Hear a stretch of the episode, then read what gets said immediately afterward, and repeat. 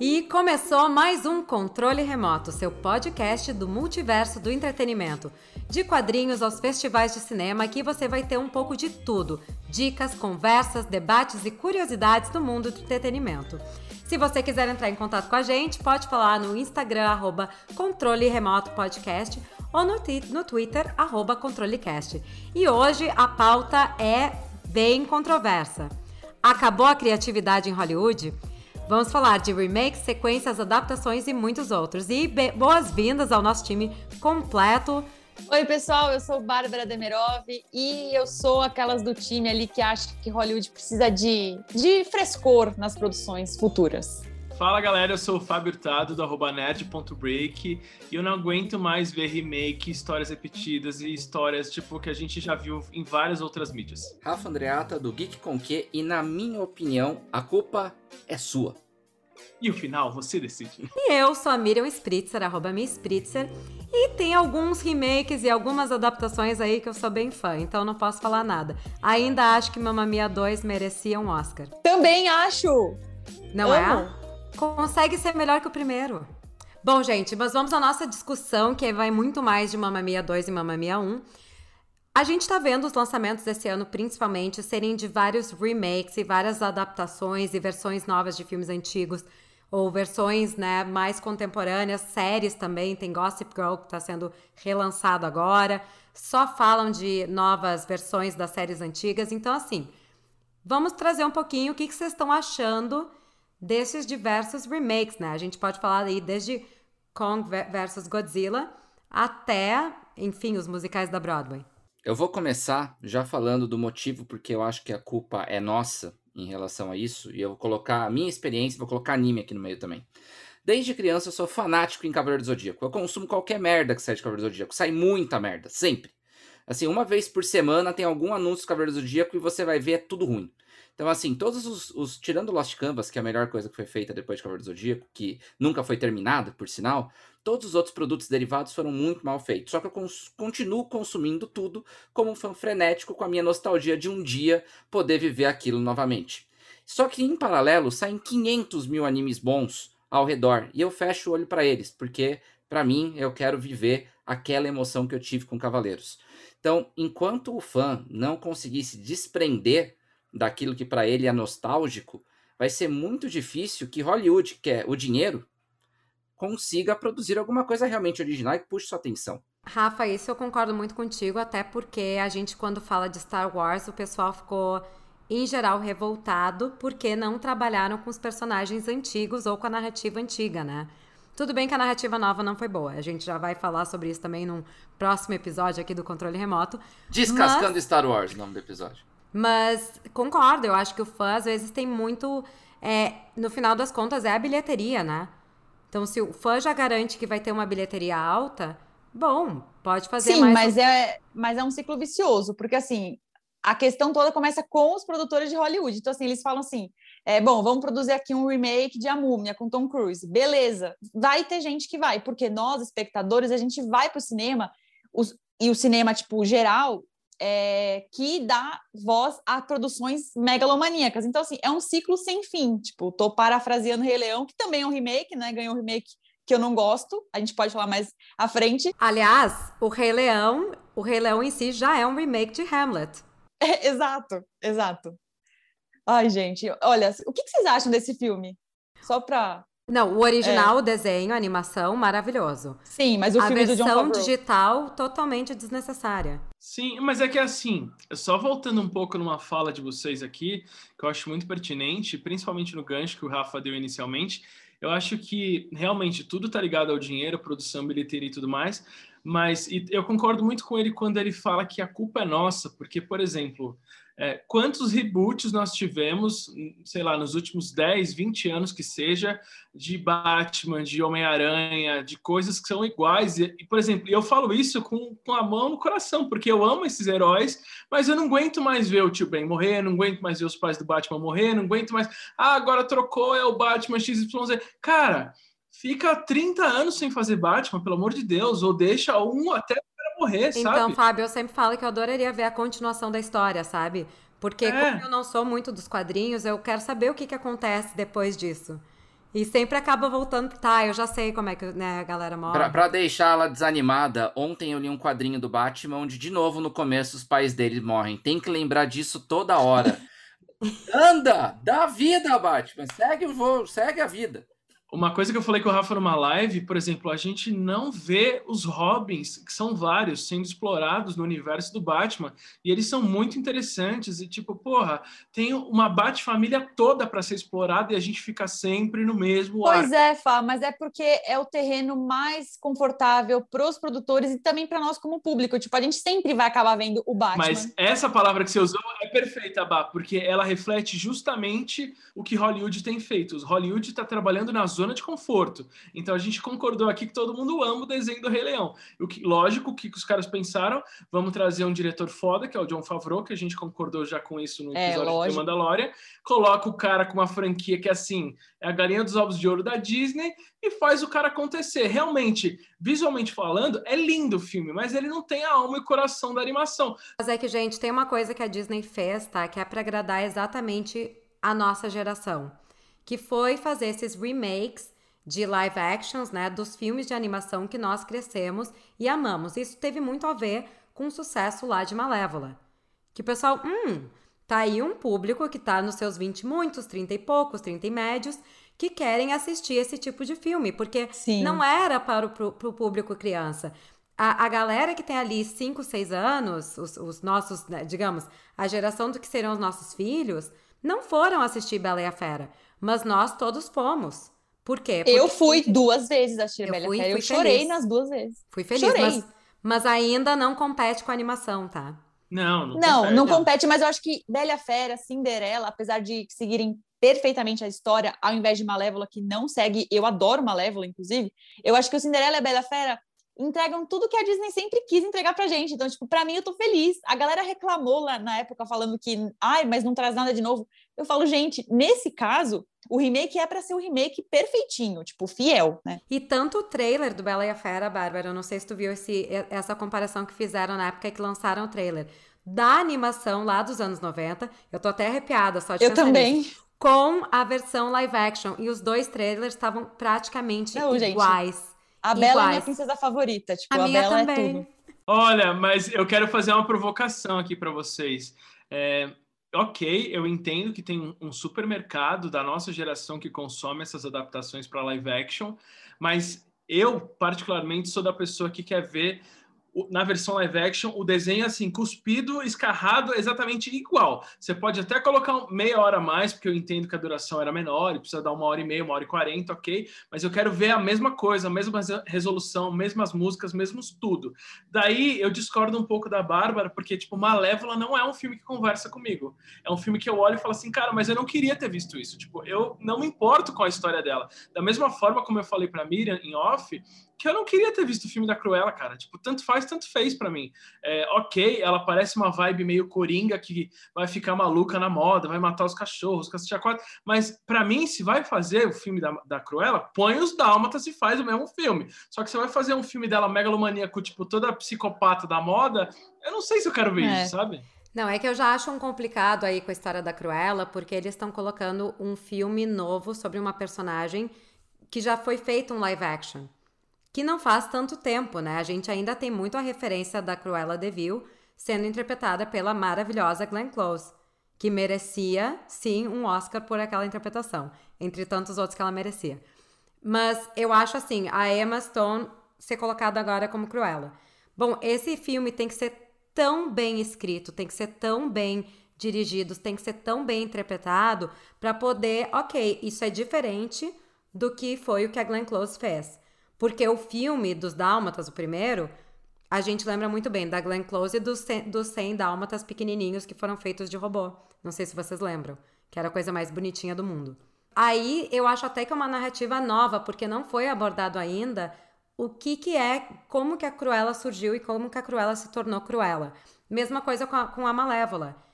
Eu não amei, não, não era necessariamente uma história que eu queria ver, mas eu achei um ponto de vista muito interessante, porque esses vilões da Disney, eles são extremamente interessantes. Vai até um pouco do que a série Once Upon a Time fazia.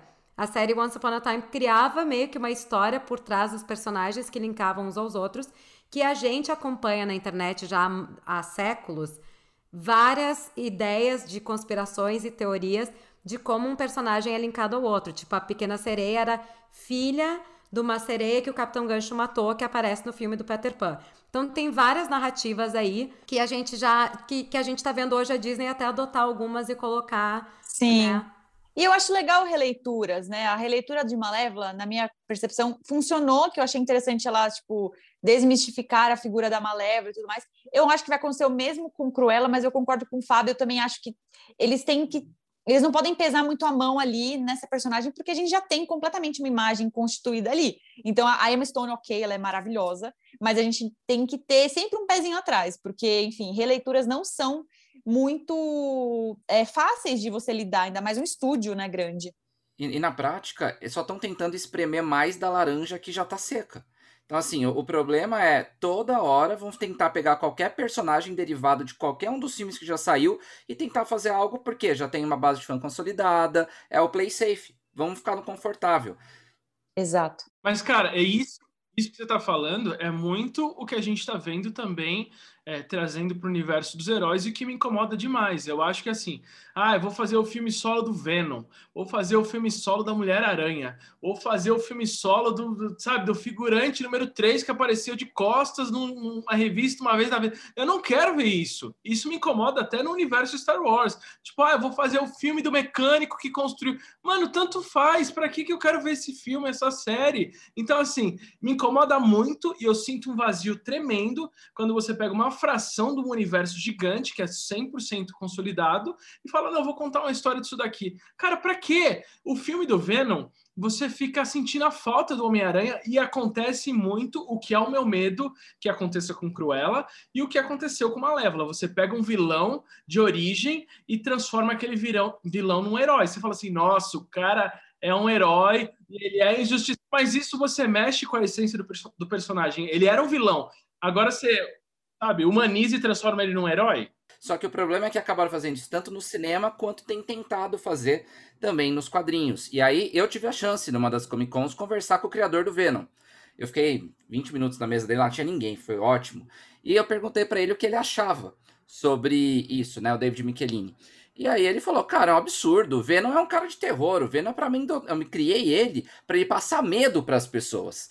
Ele não é. foi desenhado para ser um, um, herói ou mesmo anti-herói, né? Ele foi feito pro terror. Mas eu não tenho poder sobre o personagem, embora eu criei ele. Então cada estúdio, cada editora vai querer fazer o que quer. É o que eu faria? Com certeza não, porque não é para isso que eu criei o personagem. Mas cada estúdio vai fazer o que é mais fácil. E aí é o problema. Venom vendeu bonequinho, Venom foi um personagem que, tipo, queira ou não, ele é mais forte que o Homem-Aranha, mais parrudo. Então, assim, pô, vamos colocar ele pro time dos heróis de vez em quando para ver o que acontece. Então, assim, é aquele play safe, né? Que de vez em quando funciona. Infelizmente, a Sony falhou miseravelmente aí na hora de tentar fazer o filme do Venom, que é muito ruim. É o efeito Loki, cara. É o efeito Loki. Mas o Loki é um personagem extremamente interessante. Então, mas o ator fez o personagem ter um, um lado de heroísmo que o personagem no CERN não tem. Então você sim, pega um ator sim. mega carismático, você fala assim, cara, o cara brilhou tanto que eu preciso dar espaço para esse cara. Não, e nos Aí... quadrinhos ele é muito vilão. No cinema, o Tom Hiddleston, ele é o anti-herói perfeito, mais carismático. Mas é ele igual é super, aconteceu ele, com ele a Ele quase é mais carismático que o próprio Thor. É igual a VTube. A VTube é carismática pra caramba. Ela convence a casa inteira do que ela quer. Ela, ela vai fazer o Loki mulher. Cara, é o efeito da mística. A Jennifer Lawrence tinha acabado de ganhar o Oscar, tava em X-Men e deram protagonismo para ela pra uma personagem que não é protagonista no quadrinho dos X-Men, cara, e é uma vilã. Vocês falam muito, ah, isso é um caminho confortável, isso é um caminho seguro para Hollywood. Tudo bem, mas é, nós estamos falando de milhões e milhões e milhões de dólares, às vezes bilhões de dólares, que esses grandes estúdios têm que mostrar para os seus investidores que vai ter retorno. Vocês querem cinema que corre riscos? Olhem para o cinema independente.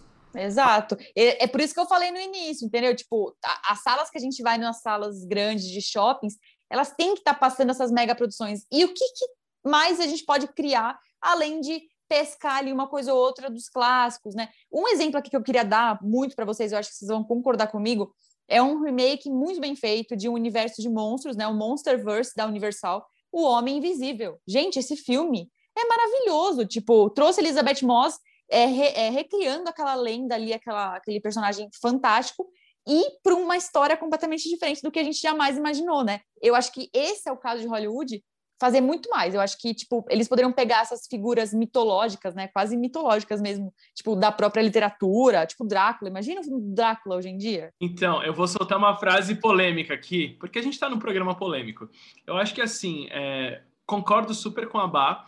Eu acho que quando você pega uma, uma coisa super antiga e adapta para os dias atuais, porque tem uma evolução tecnológica e você se mantém fiel à essência da, da, da história, do personagem, eu acho sensacional. Mas eu vejo muitas coisas que estão sendo feitas literalmente só para os caras faturarem dinheiro. Ok, sabemos que é o capitalismo, que o mercado funciona assim, mas é preguiçoso, porque os caras estão realmente na zona de conforto. Então, assim, eles fizeram o Rei Leão e a gente foi assistir. A gente odiou? Odiou, mas a gente assistiu, os caras ganharam dinheiro pra caramba e vão fazer aí mais milhares de outros live actions, sei lá, vai ter do Hércules, vai ter Aladdin 2 e vai ter e a gente vai assistir o sendo bom ou sendo ruim. Então tá girando a roda, mas o ponto que a gente volta para a pergunta inicial do programa é: eles estão numa zona de conforto e de preguiça onde não estão dando espaço para outras histórias, outras adaptações, outras coisas que o mundo talvez não conheça, porque eles estão na zona de conforto. Eu tenho, eu vejo uma luz no fim do túnel. E eu vejo uma luz do fim do túnel por causa dos quadrinhos. O que, que tem acontecido no mundo quadrinho brasileiro, por exemplo? Sempre foi um universo Marvel DC, muito difícil, ou Turma da Mônica, difícil a galera ficar entrando em outras vertentes aqui no Brasil. Só que nos últimos três anos, e aí potencializado bastante também pela CCXP e pelo nascimento de outras editoras, a gente começou a ter muitos quadrinhos fora da bolha. Aí, seja pela Pipoca Nankin, pela editora Nemo, pela Dark Side. Então, assim, tem muitas novas histórias sendo publicadas no Brasil e a galera tá tendo acesso. E tá sendo muito divulgado também em locais, tipo, os canais de YouTube, diferente aí. Cada um deles está contando novas histórias, explicando pro público que, olha, sabe o Tom King que escreveu aquela história que você curtiu do Visão? Olha esse aqui que ele tá lançando pela Nemo, que é uma história independente dele, que não tem a ver com Marvel e DC. Aí você acaba se prendendo nos autores que você gosta e você começa a ler coisas paralelas que ele escreveu e você vê que tem um mundo muito mais amplo e mais divertido do que aquele que você estava. Então, esse crescimento pode acontecer também no cinema, Mas, é mais Rafa, difícil. Isso é muito do consumidor, que é um consumidor educado que vai atrás de quem escreve, quem dirige, quem interpreta, quem é que escreveu o roteiro e tal. A maioria do, do público que assiste não consome dessa forma. Eles veem o pôster eles veem os atores e tá valendo. Eles não sabem nem quem dirige. Eles não sabem quem é Ron Howard. É, era até o hype. Agora, você vê uma coisa que saiu de um autor X. Até três anos atrás, ninguém sabia que aquele autor existia ou que funcionava assim.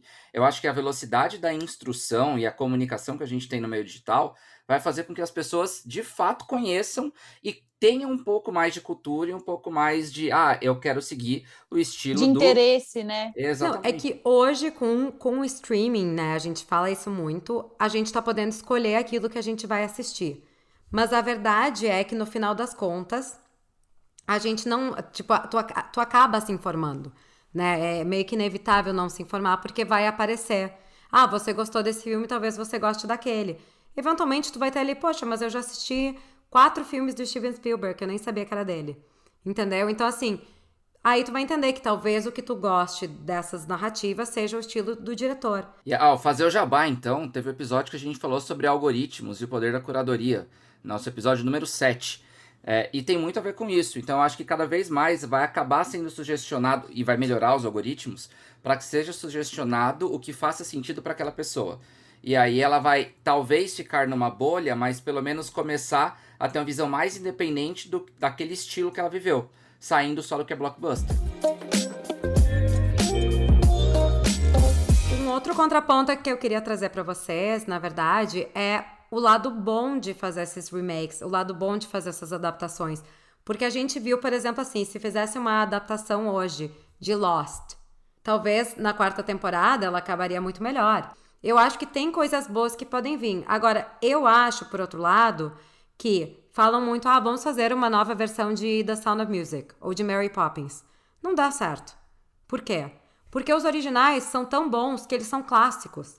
E o do Spielberg, Me? Uh... Do West Side Story? Exato. Esse eu... é um baita clássico. É um baita clássico. Eu não. Eu assisti algumas coisas que eles já lançaram, assim, de pequenos videozinhos e tal. Não sei tá? Eu acho muito difícil, porque ali o primeiro tu tem a, a Rita Moreno. Nossa, e tem a... aquele elenco maravilhoso. É, e é, querendo ou não, né? Eles estão tentando corrigir também algumas coisas da época que hoje em dia são consideradas politicamente incorretas. Exato. Mas aí tu também tira a essência da coisa. Que Do cinema. história- do cinema. E só pra avisar, essa é uma história baseada em Romeu e Julieta.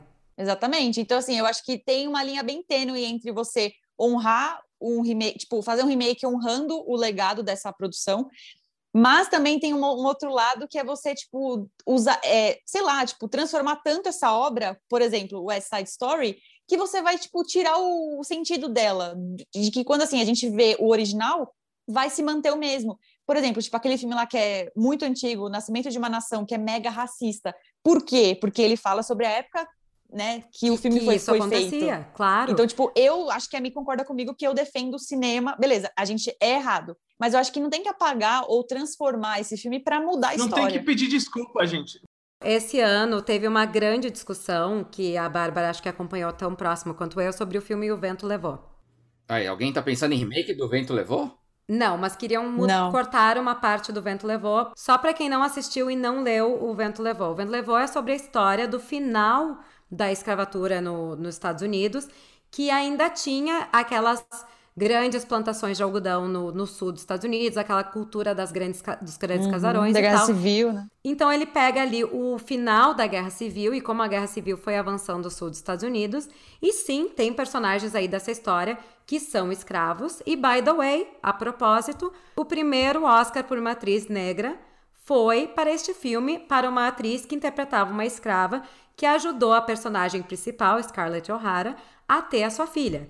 Então, ela sim era uma personagem escrava, mas era uma personagem extremamente importante na narrativa, extremamente importante para aquela família, né? Ela não era uma, uma personagem que era desconsiderada. Não. E a, a atriz foi tão reconhecida que recebeu um Oscar.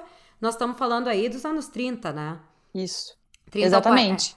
Então, assim, é, é um grande marco. E aí, esse ano, com a função dos protestos do Black Lives Matter, eles queriam tirar essa parte da história, queriam tirar essa narrativa de, ah, este é um filme racista, porque tinha personagens escravos. É, eles queriam colocar também, tipo, um aviso antes, né, do filme e tal. Cara, que, a e, e, de gente não fato, tem que ter vergonha da nossa história. É o que a Bárbara falou. A gente já é errado, a gente errou muito no passado. O que a gente pode fazer é corrigir e melhorar para o futuro. O que passou, passou. E eu sou muito da, da, da opinião que o clássico tem coisa que tem que ser imortalizada, eternizada e não mexe, deixa quieto ali, porque senão você corre o risco seríssimo de estragar. Então não mexe. Foi feito daquela forma, para aquela época fazer sentido. É, se hoje em dia não faz mais, se olha até como estudo. A gente está falando de estudo de personagem aqui, olha, estuda, fala assim, nossa, aquela época era assim, eles falavam isso, e acabou, não tem que ficar mexendo. Gente, eu esse final de semana tava assistindo My Fair Lady, tá? My Fair Lady é, uma, é um, um musical que foi estrelado pela Audrey Hepburn, na versão original da Broadway. Maravilhoso. Foi estrelada por, por Julie Andrews e teve uma recente versão na Broadway. O texto da peça é diferente do texto, o final da peça é diferente do final do filme. O final do filme, ela. É, bom, eu vou resumir levemente a história. sim, É, é uma dá mulher spoiler. é uma mulher extremamente pobre que ela conversa com um professor de dialeto inglês, com que estava conversando com seu amigo, e ele explica: essa mulher nunca vai ser alguém na vida dela pelo jeito que ela fala. E eu consigo treinar ela a se tornar uma pessoa que vai ser confundida como alguém da realeza. E aí ela fala: bom, então se tu consegue, me treina. E aí é todo o desenvolvimento do treinamento dela, até que no final é uma relação um pouco quase que abusiva, porque ele trata ela um pouco mal para ensinar ela, eventualmente ela aprende, ela consegue virar ser confundida como alguém da realeza, ela já não se adapta mais àquela galera que vendia flores na rua, onde ela vendia. E aí, o que que acontece? No final da, da- do, do filme, da história, não se sabe se ela vai voltar para casa do professor ou se ela vai seguir sua vida sozinha. E aí, no final do filme, ela volta para falar com o professor e deixa entender que ela vai ficar na casa com ele. No final da peça, ela simplesmente volta à casa do professor e deixa um mistério se ela vai ficar lá ou não. Considerando que nós estamos falando do início dos anos 1900, faz sentido que ela fique com o professor ou que ela se case com alguém, porque uma mulher na situação dela não teria como sobreviver se não fosse dessas duas outras formas. Naquela época, na Inglaterra. Hoje em dia, não. Hoje em dia, ela ia pegar as habilidades que ela aprendeu e vai viver a vida. Aí também tem essa grande discussão. Será que a gente não deveria mudar o final desse filme? Eu acho que não. Mas eu acho que depende da, de quando você está inserindo ele. Se você quiser regravar ele como se fosse um reboot nos dias de hoje, aí tudo bem.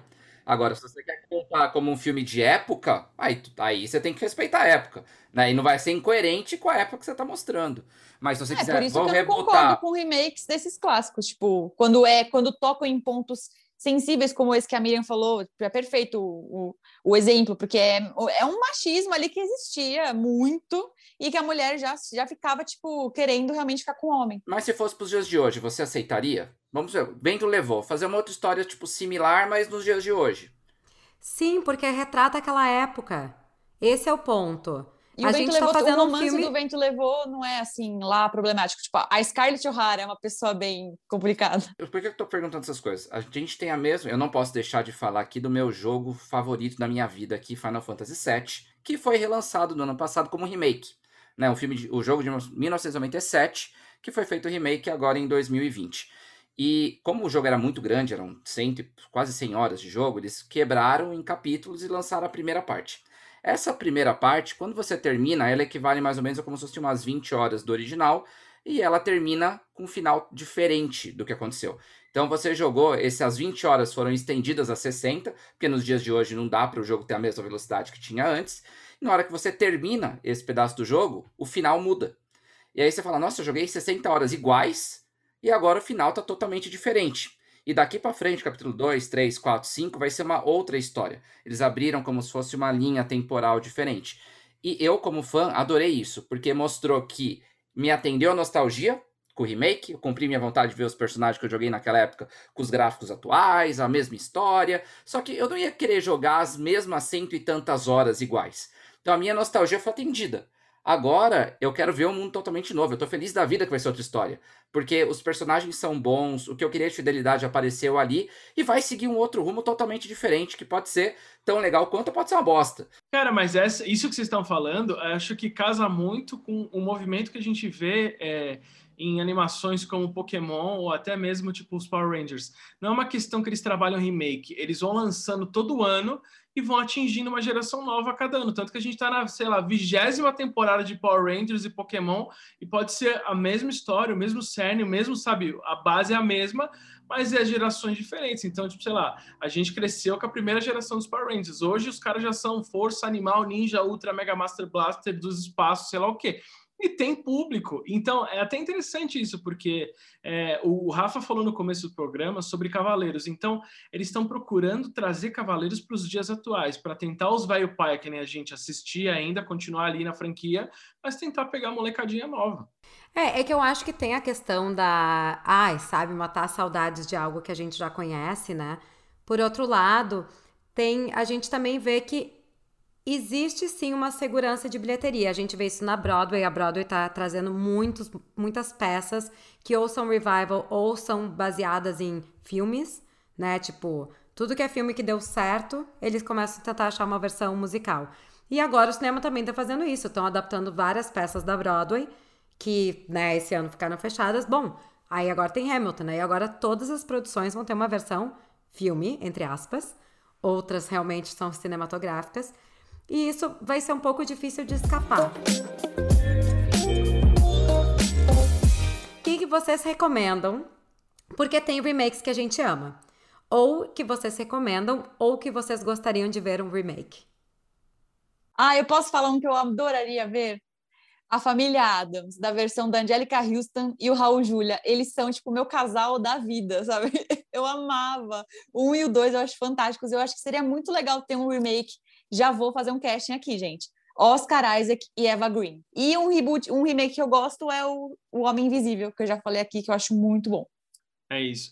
Cara, eu não sei pensar aqui de bate-pronto um remake que eu faria, mas um que eu vou falar aqui, mencionar, só para a gente fechar o programa, que eu tô apostando as minhas fichas, é o de Mortal Kombat, porque eu acho que vai ser bom. Acho que dessa eu, eu, eu, acredito que vai ser o melhor filme baseado em games da história. E não é bem um remake, mas assim, o que eu gostei que fizeram de novo foi o Demolidor. O Demolidor do Ben Affleck era bem zoado o filme, embora tenha uma trilha sonora do Evanescence que eu gostava. Mas no, o novo Demolidor, né, da série da Netflix, é sensacional. E graças a Deus que fizeram de novo, porque fizeram histórias boas do Demolidor, como ele costuma ter nos quadrinhos. Pensando em qual remake eu gostaria que fizesse, tem, tem assim, ó, infinidade. Só que aí eu vou entrar naquela preguiça de novo. Né? Porque, por exemplo, eu gostaria de ver um remake de Star Wars nos dias de hoje, mas contando a história clássica melhorada. Né? Ia, ia ser legal, mas é a preguiça do caramba fazer. Ah, eu tenho preguiça de a ver. A mesma história, eu tenho preguiça de ver. Vez. É, mas talvez daqui uns 20 anos, entendeu? Quando eu tiver lá com meus 50, nossa, não, mas é que aí, Rafa, sabe o que, que vai acontecer? Tu vai dizer, ai, ninguém faz esse papel como o Mark Hamill. Cara, a gente vai ver aqueles velhos que vai falar assim, na minha época Star Wars era Star Wars. Porque a Carrie Fisher que era uma boa princesa. Um remake que eu amaria assistir, que eu acho que merece, que essa geração precisa, e que seja talvez um pouco mais bem desenvolvido, é Histórias Sem Fim. Nossa, amava. Gente, eu chorei com o cavalo caindo na lama. Hum, nossa, chorei Gente, várias eu chorei, vezes essa cena também. Eu chorei com o episódio do Stranger Atreio. Things, que eles cantam a abertura. Nossa, até me arrepiei aqui, gente. Viu? Eu não sou tão nova assim. Eu vi História Sem Fim muito quando era criança. Ó, vamos dizer, o hype foi criado no Stranger Things. O hype foi criado. Então agora estúdio, tá aí, ó, preguiça. Ó, alguém levanta a hashtag Release... Release the Neverending Story again. Cara, o dragão. Início da campanha. O dragão cachorro que falava era muito bom. Maravilhoso, Nossa, muito. maravilhoso. Eu queria deitar nele, gente. Eu queria, eu tipo, também. voar cara, nele. Eu Imagina uma pelúcia do Falco, cara. Ia ser tranquilamente um dos itens mais vendidos aí, igual foi o Baby Yoda. Com certeza, com certeza. Eu colocaria um sofá inteiro pro Falco ali, só pra deitar no Falco. Eu gosto Sim. que o Rafa sabe ah. o nome dos personagens. Oh, nossa, era viciadaço. Fui ver no cinema com a minha mãe. Oi, gente. Então, um remake que eu tô bem animada, eu acho que vocês também, é o Duna, do David Lynch, né? Que era do David Lynch, agora é pelo é dirigido pelo Denis Villeneuve, que vai estrear, eu espero que em 2021. Vai ser interessante, mas o, o Fábio não gosta de um ator que tá no elenco. Eu não gosto do menino pêssego lá do nosso querido Timothy. Aliás, nós temos que falar eventualmente, por falar no Timothy, eu lembrei do, do Army, né? É, isso daí é, é, pro, é programa dos cancelados, né? Programa os dos cancelados. Vamos fazer um programa Os Cancelados. E lembrando vocês, nossos queridos ouvintes, quem tem alguma dica de pauta, algum desafio que quer nos mandar, é só entrar em contato novamente pelo Instagram, arroba Controle Remoto Podcast, ou no Twitter, ControleCast. E a gente fica aqui com esse episódio. Até a próxima!